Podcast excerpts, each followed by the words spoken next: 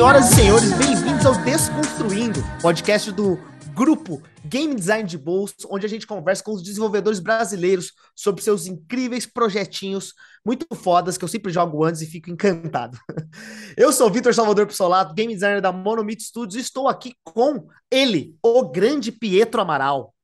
E aí, tudo bem, Pietro? Olá! Bom dia, boa tarde, boa noite mais outra vez. Eu tô muito feliz de saber que eu trabalho no grupo Game Design Eu. Que eu tô querendo é, vo- é, alavancar a gente, Pietro. Vem comigo, pô. Porra! Meter um grupo Game Design Group, achei até É. bonito isso. CEO e fundador. Exato. Vamos lá. Cara, muito feliz de estar aqui nesse mais, mais um Desconstruindo e muito feliz de ser o convidado que a gente traz e de um joguinho que eu tô muito, muito apaixonado nele. Eu achei que tem muita coisa legal pra gente debater. Então, vem para mais um. Quem a gente tem hoje, John? Hoje nós vamos conversar com o nosso amigo Hugo, da Slider Games, e também do projeto Welcome Back. E aí, Hugo, tudo bem, cara? E aí, gente, é, tudo bem sim? Valeu aí pelo convite, primeiramente, né? Pô, tamo junto, cara. Hugo, antes da gente começar a falar dos projetos, eu queria que você contasse rapidamente pra gente quem é você, da onde você veio, é, aonde você trabalha, né? Que eu acredito que é um ponto interessante. E, bom, como é que você fez pra chegar aqui e tudo mais? Legal. Bom, eu tenho 26 anos, eu sou formado em design de games, eu me formei fazem uns três meses, então acabei de me formar. Caraca, parabéns! Oh, obrigado, obrigado. Finalmente acabou.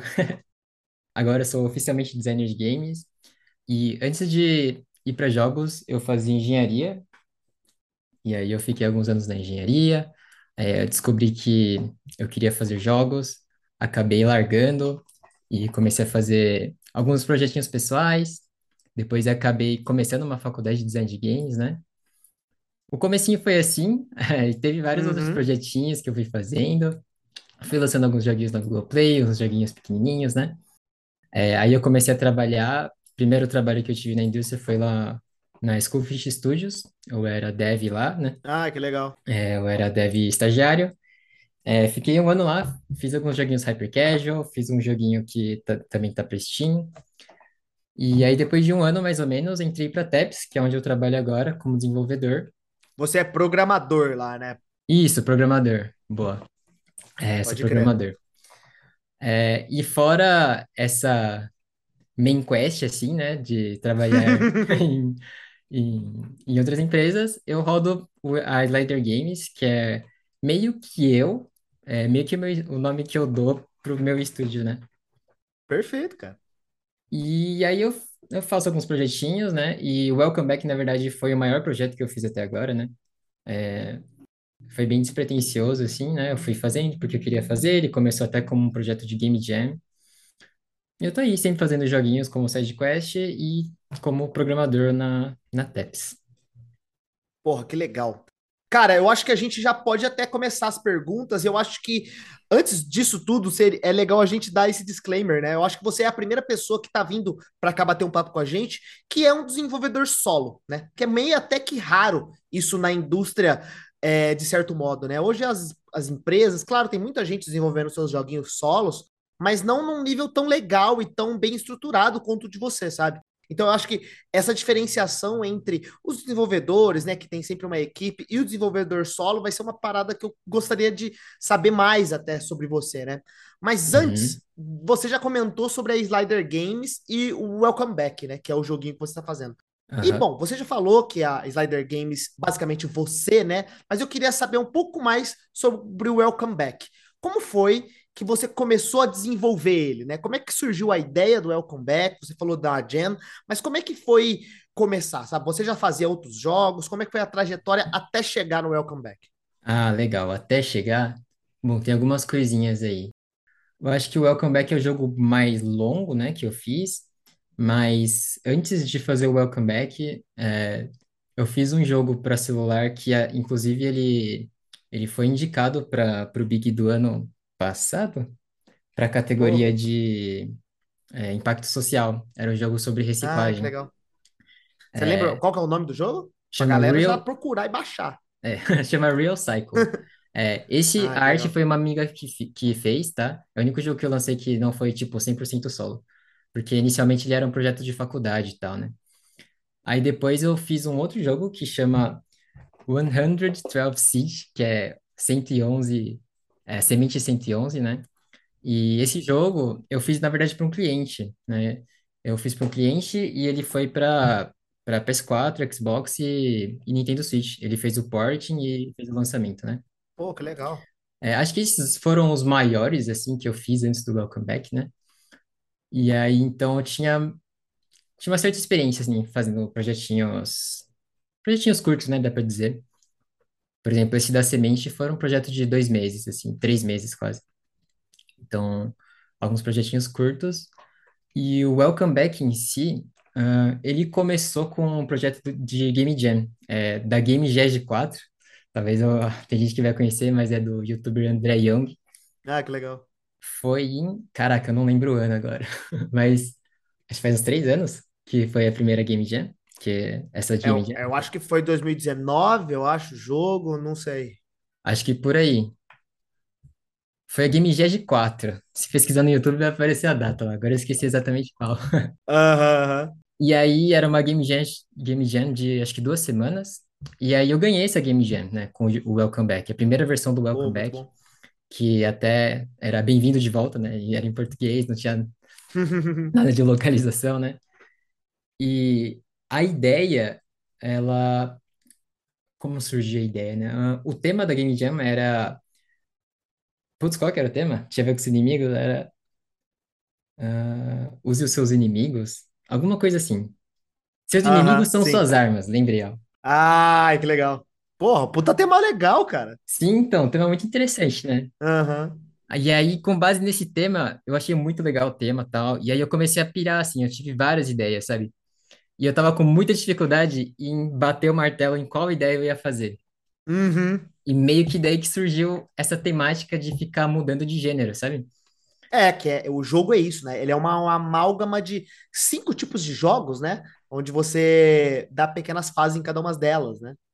É, então, e cada uma ela tem uma mecânica bem diferente da anterior. Inclusive, alguns dos finais vão ter mecânicas novas ali. Uhum. E então teve, foi meio que isso, assim, eu achei algumas dessas que eram muito legais, assim, e eu comecei a amarrar elas nessa temática meio que espiritual, né? E aí então dá para falar que um pouco da, da inspiração também veio desse lado espiritual, que eu, eu sou espírita, então acredito em reencarnação e tal, e aí eu acho que acabou sendo um pano de fundo legal, assim, interessante, sabe? Para Sim, sim. para colocar os animaizinhos e tal. Então, meio que surgiu daí, assim, ó, essa ideia de você reencarnar em vários animais e ter mecânicas diferentes. E aí, em cada mecânica, dá pra... você- Acho que dá pra perceber, assim, que tem essa pegada de você usar os inimigos de alguma forma. Exato. Basicamente, todas as mecânicas, só de você falar isso, eu, eu- olha, eu não tinha sacado isso até você acabar de falar pra mim. Na hora que você, sa- que você falou pra mim, eu falei, caralho, não é mesmo, cara? Basicamente, eu destruí todos os blocos, bati nas coisas com os inimigos, assim, cara. Que legal, que legal. Sim, sim. Então, eu queria. Bom, você é um desenvolvedor indie solitário, basicamente, né? Você também tem, trabalha na Uhum. indústria, né? Mas você também trabalha com a Slider Games solitariamente. E aí eu queria conhecer um pouco mais da diferença disso, né? Como é viver essa experiência de desenvolver sozinho em relação a o desenvolver com sempre uma equipe grande e tudo mais, sabe? O que que você sente de problemas e vantagens em cada uma dessas duas abordagens? É, bom, uma coisa que é uma parte que eu gosto de fazer jogos sozinhas é que eu acabo colocando muito de mim, assim, no meu jogo, né? Como você acaba tendo 100% de controle, você consegue colocar umas nuances, meio que, é, tipo, esse tem o lado bom e o lado ruim, né? Mas, É, tipo, sim. uma coisa legal é que eu consigo pirar mais, assim, com coisas que talvez como equipe eu não conseguiria pirar tanto, assim, né? É, do jeito que você comentou, é, é até mais pessoal, assim, né? Você comentou sobre o Uhum. espiritismo, né? Tem, tem muito de, de você ali, né? Tem muita tua marca, né? No final. É, e isso eu acho bem legal, assim, tipo, Por enquanto, até agora, assim, nenhum dos jogos que eu fiz foi com a pretensão de, tipo, vender muito e ganhar dinheiro, sabe? Uhum. Foi meio que um lado meio que de expressão mesmo e de botar a criatividade ali e, e me divertir, assim. Acho que diversão é uma palavra muito forte pra mim, tipo, eu gosto muito de fazer jogos e aí e também outra coisa é que eu gosto das outras etapas de fazer jogos, né? Tipo, eu gosto de música, eu gosto de arte, não sou profissional ne- nessas áreas assim, mas eu me divirto, sabe? Então, eu acho acho muito legal assim. E aí você está falando, né, como você se diverte com essas outras etapas. E eu te perguntar como programar um jogo indie te ajudou a trabalhar na, indú como na indústria, é muito fácil você entender que, pô, se você melhora as skills em indie, você melhora as skills na indústria, né? Uhum. Mas o você fazer game design, o você fazer arte, você fazer som para os seus jogos, isso tem influenciado o seu trabalho no dia a dia? Sim, eu acho que isso dá uma visão macro que é muito boa, assim, sabe? Pô, que legal. Às vezes você vai resolver um, um problema lá que o GD precisa, só que aí você entendendo um pouco mais de level design, você pode, tipo, dar sugestão ou melhorar um ferramental ou mudar o fluxo de trabalho, porque você já fez aquilo num jogo seu, sabe? Igualmente para arte, assim, às vezes você ter implementado coisas no seu próprio jogo e feito animações no seu próprio jogo te dá insights de como ajudar essas outras áreas. Então, eu acho que essa visão macro me ajuda bastante, assim, no dia a dia lá na TEPS, né? E eu acho que contribui bastante, principalmente na parte de, tipo, workflow, assim. Ah, eu já fiz isso, então, de repente, posso dar, dar, dar uma luz, dar, dar uma opinião, uma coisa que funcionou para mim, né? E eu acho que, eu acho bem legal isso. Pô, que legal. E o contrário, porque assim, você também trabalha com GDs experientes, Uhum, eh, que estão estão fazendo isso há um tempo e estão só focados nisso. Você trabalha com artistas que estão só focados nisso, você trabalha com tech artists que estão focados nisso, você trabalha com producer que está focado uhum. nisso. O quanto olhar essa galera te ajuda no produzir jogo indie? É, também tem bastante. Porque, às vezes, que nem uma coisa que aconteceu ontem, eu acho, assim, a gente tava discutindo lá sobre o gacha do CG e o, é, o Pitcher comentou lá de uma mecânica que eu não sabia sobre gacha, né? E aí eu já fui pesquisar, então, tipo, só de você estar convivendo, você vai sendo exposto a algumas coisas que você, que você não vê, às vezes, no dia a dia, né? Se você não tá focado naquilo. E aí essa exposição às vezes te faz pesquisar, te faz correr atrás. Então é muito legal. E, e o pessoal é muito de boa. Então, pô, ele falou daquilo, eu fui puxar um papo com ele, para ele me contar mais do que que era. Então acaba sendo uma troca bem boa, assim. E aí isso com certeza influencia nos meus, meus jogos pessoais, né? Pode ser que não diretamente, mas esses, essas exposições, esses, essas trocas é, valem muito. Fora que di, vira, direto eu mostro meus projetinhos para ele. Ah, sim, sim. É bem direto mesmo. "Ô, olha aqui esse VDD que eu tô fazendo, ou olha esse vídeo do protótipo que eu fiz. Que legal. Então, é, um tempo atrás eu mandei um link lá de um, de um protótipo que eu tava fazendo, que eu tinha subido para para WebGL lá, né? E aí o pessoal jogou, deu feedback. Então, tipo, tem esse lado direto também, que é, eu sempre tô trocando ideia. Bom, eu queria conhecer um pouco mais do seu processo de desenvolvimento, né? Dado que você é meio que todas as mãos do Slider Games, eu queria entender meio que como é que é o Uhum, workflow, né? Como é que é o seu dia de trabalho, né? E a, a minha maior dúvida na realidade é como você saber o que focar, né? Hoje eu vou focar na arte, amanhã na boa. programação, depois na- no som. Como é que você se organiza diariamente? Tá. É, tem um, um ponto que acho que é meio não em relação ao Slider Games em si, mas tipo, diariamente eu tenho que tenho o trabalho que é a main quest e tenho os meus projetos que são a side quest, né? Uhum. Então acaba tendo esse management de tempo mesmo, né? Que acabo à noite que eu vou fazer as coisas do projeto e de fim de semana que eu vou fazer as coisas dos meus, dos meus jogos, né? Aí sobre os, os meus jogos em si, eu tenho uma mentalidade de que o foco do meu projeto é na próxima coisa que eu quero aprender, vamos dizer assim. Ó, que interessante, cara. É, inclusive, eu li isso num post do Derek Yu, que é o criador do Spelunk, né? É, ele também tem muito uma pegada de indie, ele fez, faz muitos, alguns projetos solo também. Ele falou assim- isso que eu achei muito legal, assim, que é, é o projeto focar na- no seu crescimento pessoal.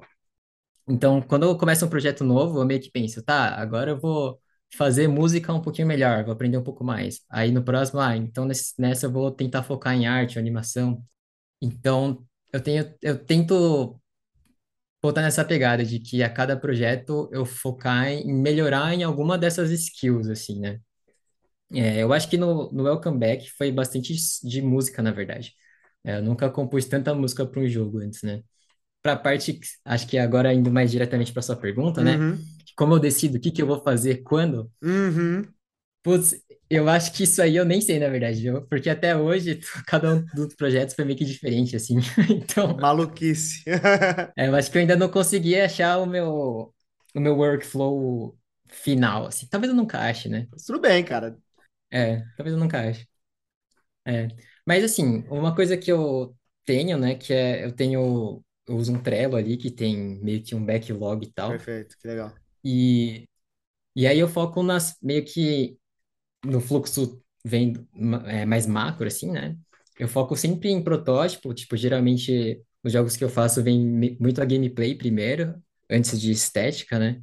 Então, geralmente é os protótipos com os quadrados, depois eu vou começando a testar a arte, e aí geralmente bastante animação, arte, animação e som fica mais pro fim mesmo. Uhum, Quando você já tem algum eu, esqueleto pronto, digamos assim.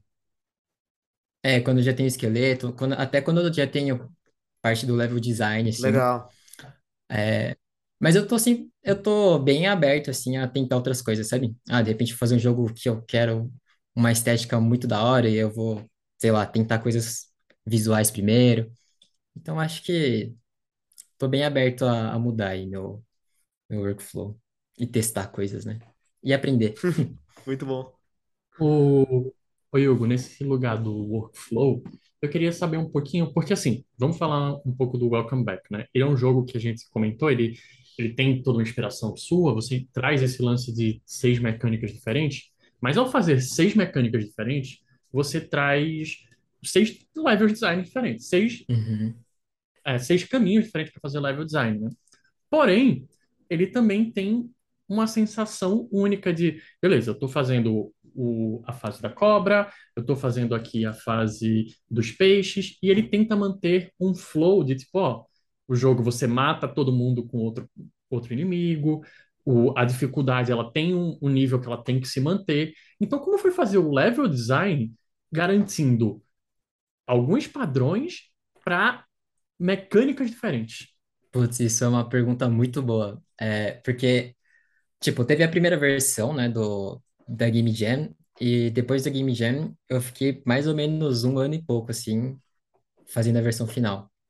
No geral, eu acho que uma coisa que de- ajudou para meio que amarrar, né, um, uma gameplay na outra, foi meio que elemento do puzzle, assim. Tem bastante coisa de puzzle, né, de você pegar coisa e quebrar blo- bloco ali, ou Uhum. mover tal coisa.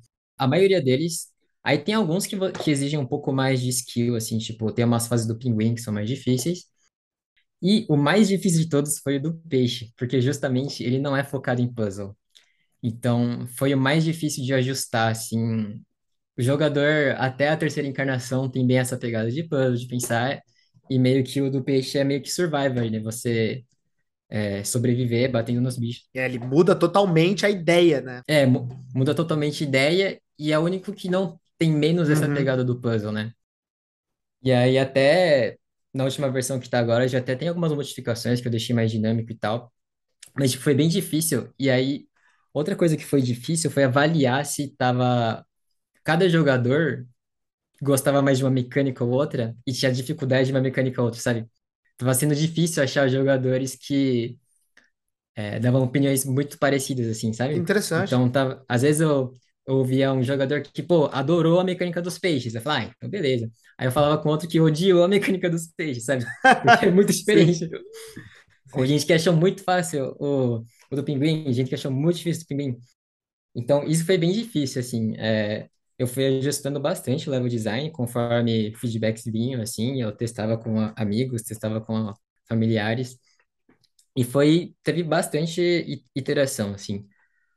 Então, dá para dizer que teve elemento de puzzle tentando amarrar as coisas. É, aí, os que não tem, eu meio que foi... Eu fui tentando achar ali um sweet spot entre as diferentes opiniões. E foi isso. Pô, nem sei se respondi essa pergunta. Foi falando várias coisas. Não, é isso mesmo. E você está falando das dificuldades, né? Mas eu queria saber, durante o desenvolvimento do Welcome Back, o que foi mais difícil para você, né? Você comentou que, pô, vou colocar a mão aqui no, na- no som, Uhum. que eu tinha que aprender. Te- é, a- isso eu imagino que deve ter sido uma dificuldade, você aprendeu mais. Mas além disso, né? Qual foi as outras dores que você teve ao desenvolver o Welcome Back? É uma grande dor que dá pra falar que aí é mais, talvez, da vida, que é quando eu tava acabando o Welcome Back, eu ainda tava na faculdade e tava na TEPS já. Então tava muito corrido. Hum, nossa senhora. É, Sim. tinha dias que até faltava na faculdade pra continuar trabalhando no jogo. Ah. Não contem pros meus professores, hein? Nós não vamos mandar esse link para eles. Beleza.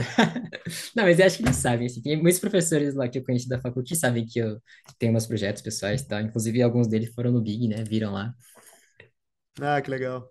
Mas agora, voltando para a pergunta, né? Quais foram as dores? É, com certeza, publishing e marketing.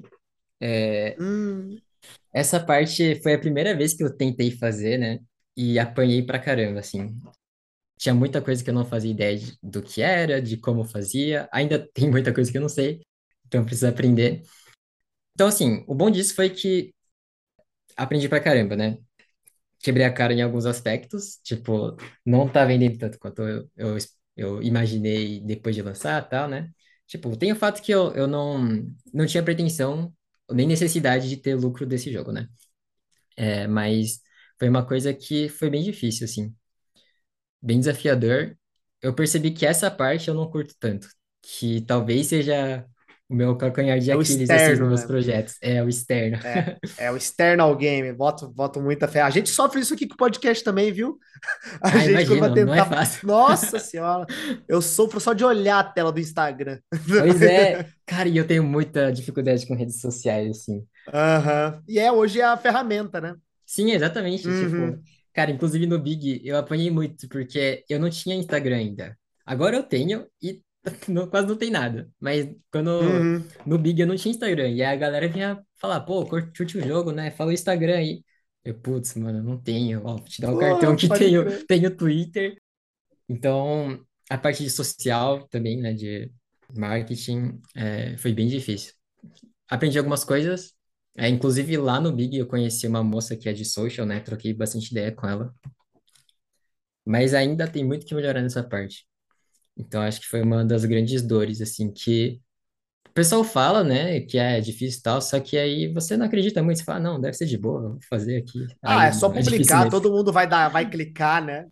Exatamente. É aquele negócio, a fazer o jogo é a parte fácil, o duro é chegar nos outros, né? É a mesma coisa com o Sim, podcast. Chegar nos outros que é, que é a dureza. putz, é que legal, mesmo. cara, que legal. É, Mas aí, acho que assim, da produção, dá pra falar que acho que uma das partes foi o som mesmo, a parte musical, né? Uhum. É, eu já tinha composto algumas coisas antes, eu, eu curto, né, compor, e- só que ainda me falta um pouco da parte teórica e tal. Então, nesse projeto, até comecei a ler um livro de composição. Eu já tinha lido aquele Composition 101 lá, não, acho que era o Composition for Dummies, só que eu, eu tinha que dar um passo a mais, assim, aí eu comprei um outro livro, eu tava lendo, e aí, assim, foi difícil, mas, cara, eu gostei, sabe?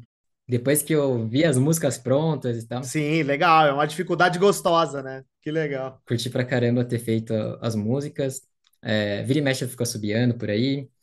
Inclusive, sou uma pessoa que assobia muito, então.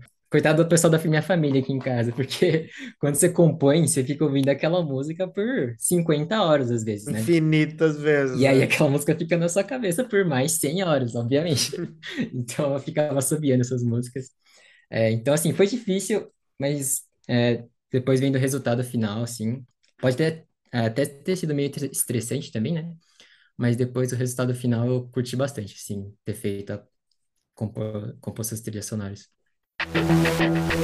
Eu quero falar um pouquinho sobre as mecânicas. Você teve um cenário de construir mecânicas, construir levels, e é um jogo indie, né? E todo jogo indie, ele tem um momento que você decide, pô, eu devo parar aqui. Por exemplo, o, eu acho que a fase do peixe, talvez isso seja uma fase, é, tem a da aranha tem menos fase do que a primeira. Eu sei que você vai, você vai decidindo é, a quantidade de Uhum. levels por mecânica. como foi decidir Aham. o momento de, pô, para essa mecânica, esgotei o que tinha, e pro jogo também, pô, deixa eu parar de mexer nesse jogo. Como é que você faz isso em todos os seus jogos, né? Tipo, acabou, porque senão você pode passar o resto do dia, pô, tem isso daqui, esse códigozinho que tá no... Quando é o momento de parar? Nossa. Cara, isso aí. Se você tiver resposta. Enfim. Porque. É, é, então, isso aí talvez dá pra até incluir na pergunta anterior das dificuldades, que foi chegar na hora de falar, é isso o jogo, sabe? Porque depois da Game Jam, é, contar um segredo aqui, eu falei, eu vou ficar mais seis meses trabalhando nesse jogo e vai ser o fim. No fim, eu fiquei mais um ano e meio trabalhando no jogo. Então, assim, Nossa senhora. é, eu, eu não sei se eu acertei nisso, sabe? É, porque eu acho que também tem um pouco da pegada de ser um jogo super pessoal, né? Você olha as coisinhas, você fala, pô, eu vou, vou melhorar isso, e você fica lá na, naquela melhoração constante, assim, ah, quero fazer isso, quero fazer assado. Então, eu acho que o que me ajudou a meio que falar que o jogo tinha acabado foi setar uma data mesmo e falar, dessa data não passa. Você bateu esse martelo, É, né? eu bati alguns martelos, assim, né? Tipo, ó, a partir daqui não vou mais mexer, nessa, esse aqui dá, vai ser o dia da, que eu vou fazer o release, enfim. Atrasei um pouco, atrasei, mas eu acho que ter colocado essa data foi o que me fez, tipo, decidir que o jogo. É, não dá pra falar que o jogo estava completo, que o jogo estava lançável, dá pra dizer assim, É, é, é te dar um empurrão, né? Não tem jeito, cara. Cria aquele alarme na tua cabeça, pelo menos, que é já o primeiro comichão que você precisa. né? Isso, isso. É que aí teve a pergunta dessa parte meio que do escopo do jogo inteiro, né? Mas você perguntou um pouco também da parte do level design, né? Que é alguns levels, algumas mecânicas elas têm menos fase, outras têm mais. É, eu acho que isso foi meio que de como o jogo é meio que genre hopping que falam, Aham. né? Tem múltiplos gêneros ali que, que você vai pulando. É, eu fui meio que vendo pelo tempo que eu, que eu ia ter coisas novas para Hum. mostrar, assim. É, então, tipo, o dos peixes, chega um momento que eu comecei a ter dificuldade de pensar em coisas novas para mostrar, que seriam interessantes tal. E aí eu decidia que era hora de ir para próxima, assim, se tivesse um tempo suficiente, né? Ou tenho alguns casos que eu sentia que dava para criar mais coisa interessante, tipo a do pinguim, acho que é o que tem mais fases, que é a mecânica que sentia que dava para criar mais coisa interessante, mais novidade ali. E aí, beleza, eu me dei a, dei a liberdade de criar mais, mais levels, né? E até os finais, eles, eles tentam quebrar um pouco e trazer coisas novas o tempo todo. Então, meio que tentando trazer novidades, né? Uma inspiração que dá para dizer Uhum. é o Frog Fractions, né? O Frog Fractions, vocês devem Ah, também. sim. Sim, sim, Frog sim. Fractions me impactou bastante e eu, e eu, eu acho que influenciou também essa parada, né? De Boa. trocando e trazendo novidade. Ainda falando um pouquinho do jogo, eu tenho uma última pergunta, que é sobre a narrativa dele. Porque eu acho que ela tem um, um ponto curioso, né? Você traz uma Uhum. narrativa espiritual, mas uma narrativa espiritual com bastante humor. Com... Ah, espera... qual é o seu signo mesmo? Ah, espero, espero que fosse peixes. E introduz a mecânica. É. Mas não só isso, você colocou uma, uma parte da pessoa. Eu, eu até brinquei que eu coloquei o meu nome, né, enquanto estava jogando. E a primeira tela é uma pessoa reclamando que a pessoa está muito tempo sem dormir e tomando muito refrigerante. Eu falei, gente, esse jogo é muito real, eu não posso mais brincar disso daqui. Brincadeira à parte, né? Eu achei que você tem um, um ponto de narrativa e você tem uma adaptação não só do nome da pessoa, que a gente faz às vezes, né? Ah, vamos trocar hero por, pelo nome do- que você coloca, mas em inglês é de certa forma mais fácil. E eu queria saber como foi isso de mudar os pronomes eh, e como foi trabalhar essa narrativa, que é uma narrativa que ela é cara para você, né? Quando eu falo cara, é- ela é próxima, eh, uma narrativa religiosa, que não é algo comum de se ver, mas com humor, com um olhar leve. Como foi esse olhar para construir a narrativa desse jogo, que, apesar de simples, ela é bem interessante? Boa. Eu vou falar da parte dos pronomes primeiro, que eu acho que talvez eu consiga fechar esse assunto mais rápido. Ele foi bem desafiador, assim, porque eu, é, é, é bom que envolver a parte meio que de técnica, né, de lógica, para eu E eu fiz um esquema lá de ele trocar o finalzinho das palavras, né, de acordo com o gênero escolhido. Então, a minha planilha de localização tem umas partes que é muito difícil de ler lá, que tem pedaço da palavra, depois um underline, o underline, a underline e. E aí, tipo, não acho que foi a melhor solução, mas funcionou. É, Eu consigo entender o código na sua cabeça que você fez, é, De, de tentar lê-los, pegar um deles se for tal, né? isso, O primeiro, exatamente. segundo, se for tal. Fazia um regex ali, pegava dependendo Sim, sim, do, sim. do gênero escolhido. Então, é, foi meio que assim que eu resolvi. É, e na verdade, até agradeço muito a minha amiga que ela foi uma das principais apoiadoras, assim, que falou, pô, faz esse negócio de trocar de gênero, coloca o gênero neutro e tal. E aí eu investi nisso e, tipo, realmente as pessoas são impactadas por isso, né, de, de ser representati é, ter representatividade, assim. E aí foi bem legal. E, é, e era até muito engraçado, porque você, até lá no Big, é, o pessoal colocava lá na demo, né? O nome dela, o nome da pessoa que estava ali do lado. E aí, e aí acho que era um pouco do que o Pedro falou, assim, começava, meu Deus, sou eu mesmo. E você falaria muito isso pra mim, sabe? Então foi muito legal ver isso lá. Uhum, uhum. É, eu acho que teve inspirações meio que da parte espiritual, só que no momento eu foquei em é, dizer o porquê das coisas, né? Meio que as coisas só meio que acontecem, assim. E a parte da, do humor, é, eu acho que, na verdade, sou muito eu, assim. Eu, no meu dia a dia, fico fazendo essas piadas. Até tenho, Sim, tenho uns sim. amigos que até falam, ah, meu Deus, mais uma piada do jogo e tal. Então, a parte do humor não tive problemas em criar, assim. Eu sou, eu nasci tiozão. Essa foi, esse não foi uma É, dificuldade no não foi uma né? dificuldade. É, foi muito fácil pensar naquelas piadinhas lá. Mas a parte da narrativa em si, eu acho que eu não percebi enquanto eu escrevia, mas depois de um tempo eu percebi que parece muito Shrek 4, que eu não, vocês devem ter assistido, Caraca. que é Aham. que- porque o Shrek vai vai para o mundo lá e aí é, porque ele briga com a Fiona e tal, e lá ele tem umas experiências malucas e quando ele volta ele tipo tem uma outra visão, valoriza mais, tal, né? O plot, o começo e o fim assim, ele tem uma cara assim. Eu acho que eu não não, não sei dizer exatamente como foi o processo para criar isso, né? Talvez tenha sido meio que natural ali. E eu nem, tipo, tenho tanto estudo assim nessa parte de narrativa, né? Eu fui criando, eu fui fazendo o que eu achava que ia ser divertido e colocando bastante humor. E eu acho que foi, assim, talvez. Não sei se responde a sua pergunta. Porra, funcionou pra caramba, pô. A gente tá falando aqui que foi mó legal. Dá, dá. Parabéns. Valeu, valeu. Hugo, eu queria finalizar esse contexto de falar sobre você, né? Você como produtor, falar sobre o, o, o Welcome Back, falar sobre os seus processos. E eu queria saber um pouquinho sobre é, como você se sente após todo esse processo, né? A cada, um- a cada jogo novo.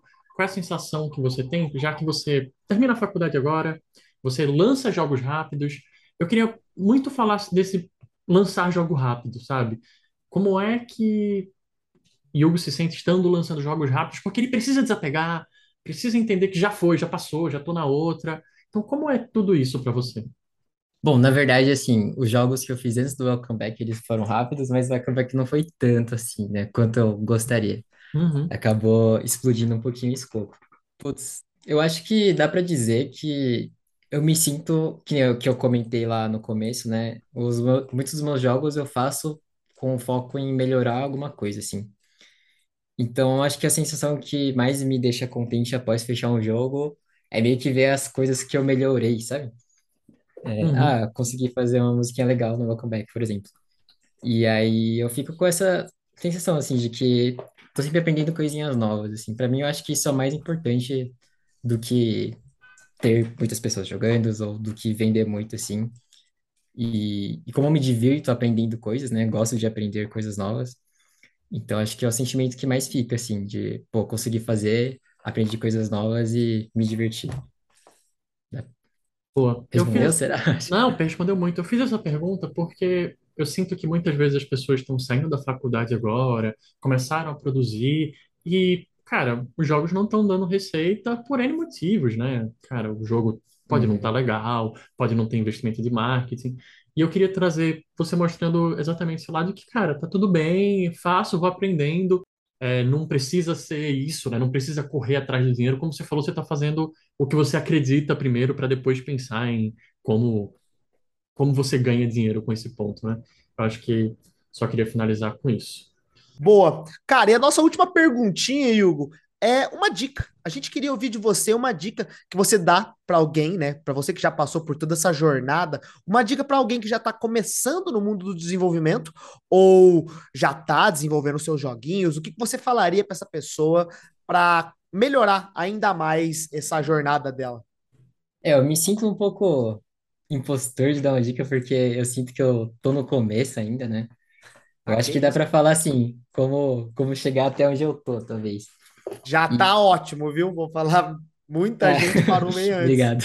E, e- e eu queria tirar esse ponto de quem está no começo não pode dar dica, que não é só quem é sênior ou lead ou diretor que pode dar dica, não. Você tem- aprende muita coisa, muita coisa que talvez eu e o próprio John não tenha aprendido por, pelo que você fez, pelo que você viu, por você ter Total, estudado total. coisa recentemente. Então, só queria matar por, por agora esse lance de que, ah, porque eu estou nascendo nesse momento na indústria, eu não tenho o que falar. Tem que falar sim. Então, manda aí. Cara, inclusive, eu, é, eu era muito mais impostor antes da, da Big Festival. A Big Festival meio que falou, putz, eu sei fazer jogo. Pelo menos eu internalizei que eu, eu sei fazer jogo, assim, sabe? Pô, que Então, legal, cara. tô trabalhando aí na minha, na minha síndrome do impostor. Mas então, indo para as dicas. Ó, eu acho que o que eu falei, acho que talvez, que eu falei desde o começo, né? Fazer jogos focado no seu próprio aprendizado, assim. É, eu vejo muita gente se frustrando, focando no jogo em si, sabe? Tipo, primeiro jogo, segundo jogo da pessoa e a pessoa espera que o jogo seja X, ou espera que o jogo venda tanto.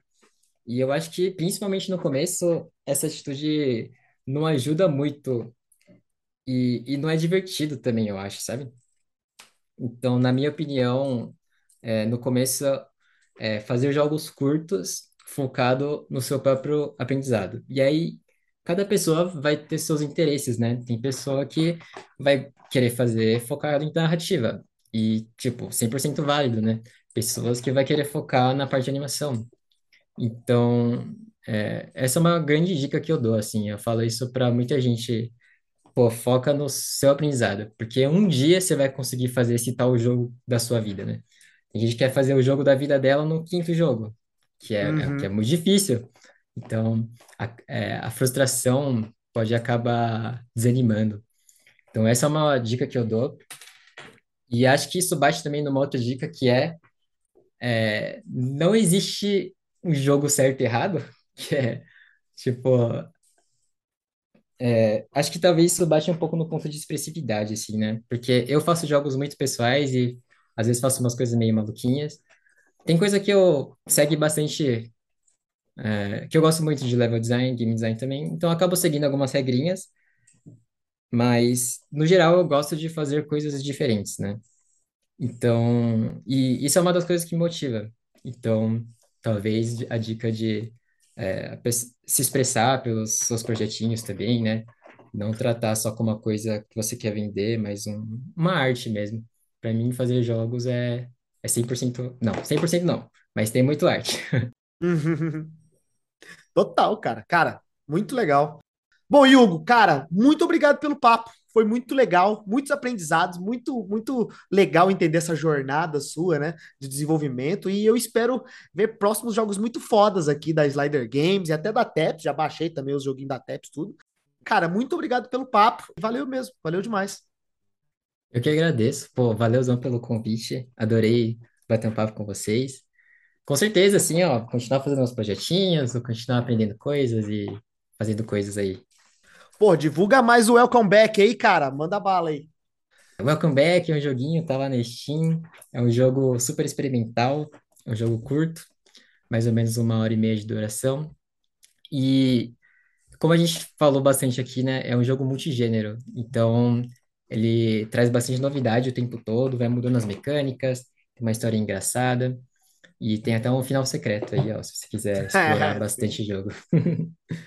É isso aí. Muito bom.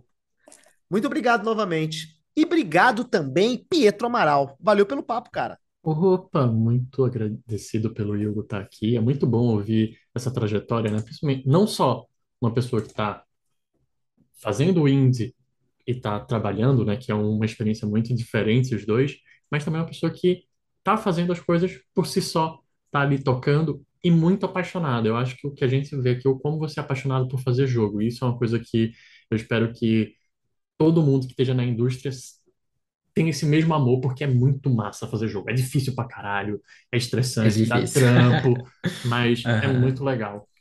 E aí, sim. a gente tem uma surpresinha pra galera que tá aqui. Surprise! Conta, John, o que é que a gente tem de Eu surpresa? conto? Claro. Para você aí que ouviu o nosso podcast até o final e quer presenciar um pouco mais e dar um pouco mais de moral pro Yugo, a gente vai sortear não uma, não duas, não três keys do Welcome Back, mas sete keys do Welcome Back. E para você participar desse sorteio, é só você entrar agora no nosso perfil do Instagram, arroba GD de Bolso, que lá vai ter um post sobre esse podcast aqui, e é só você deixar um comentáriozinho lá, você já tá concorrendo. Lembrando que tem que seguir o GD de Bolso também no Instagram, para também validar o, a sua premiação. A premiação vai ser sorteada na sexta-feira do lançamento desse podcast. Então fica de olho nas nossas redes sociais, que lá nos stories, ou a gente entra em contato mesmo, a gente te fala se você foi um dos, dos ganhadores. Mas lembrando, comenta lá no post que já participa. Bom, gente, muito obrigado por ouvirem esse podcast pra gente. Um beijo no coração de todos e tchau, tchau. Tchau! Tchau, tchau. Tchau, tchau, pessoal.